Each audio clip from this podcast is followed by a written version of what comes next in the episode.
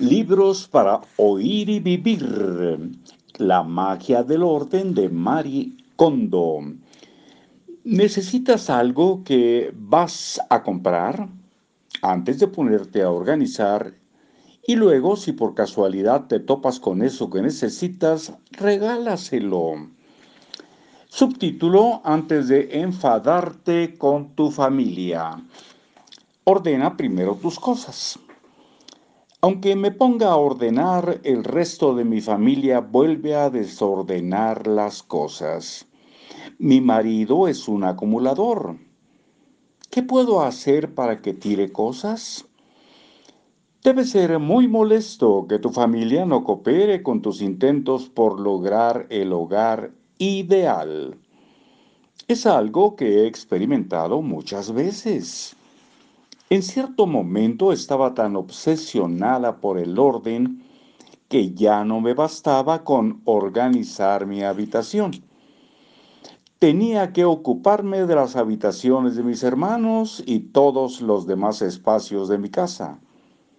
Sentía una frustración constante porque mi familia era muy desordenada. Algo que me afligía mucho era un gran armario compartido que estaba en el centro de la casa. En mi opinión, más de la mitad estaba destinada a guardar basura inútil e innecesaria. Los percheros estaban repletos de ropa que nunca había visto a mi madre usar y de trajes de mi padre que ya eran obsoletos. Unas cajas con tebeos que eran de mi hermano cubrían la parte de abajo. Esperaba el momento adecuado y preguntaba siempre, ¿verdad que ya no usas esto? Pero la respuesta era, sí lo uso, o yo mismo lo tiro, lo cual nunca ocurría.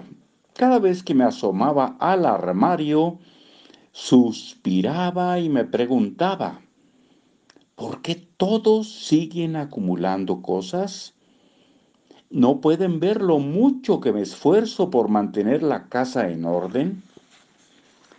Plenamente consciente de que yo era una anomalía cuando de poner orden se trataba, no iba a permitir que me derrotaran. Cuando mi frustración llegó a su límite, decidí adoptar tácticas de sigilo. Identifiqué objetos que no se habían usado en muchos años, basándome en el diseño, la cantidad de polvo que habían acumulado y su olor. Ocultaba esos objetos en el fondo del armario y observaba las reacciones. Si nadie notaba su ausencia, los tiraba uno por uno como si estuviera podando plantas. Después de tres meses con esta estrategia deseché 10 bolsas de basura. En la mayoría de los casos nadie lo notó y la vida siguió como de costumbre. Pero cuando el volumen alcanzó cierto grado, mi familia empezó a echar en falta una o dos cosas. Cuando sospechaban de mí, yo respondía con bastante descaro.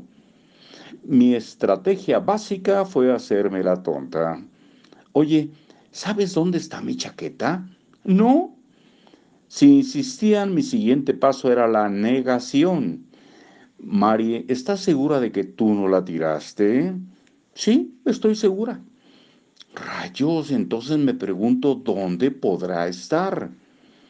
Si se daban por vencidos en esta etapa, mi conclusión era que fuera lo que fuera el objeto, no habría valido la pena conservarlo. Y aunque ya no lograra engañarlos, yo seguía imperturbable. Estaba aquí, Mari, lo vi hace dos meses.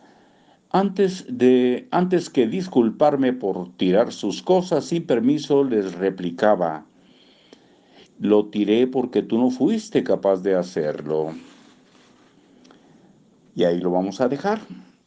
Vamos a iniciar la semana deseándoles pues que sea una buena semana, ya sea de vacaciones, trabajo, lo que tengan que hacer, que lo hagan con gusto, con alegría y bien hecho. Hasta luego.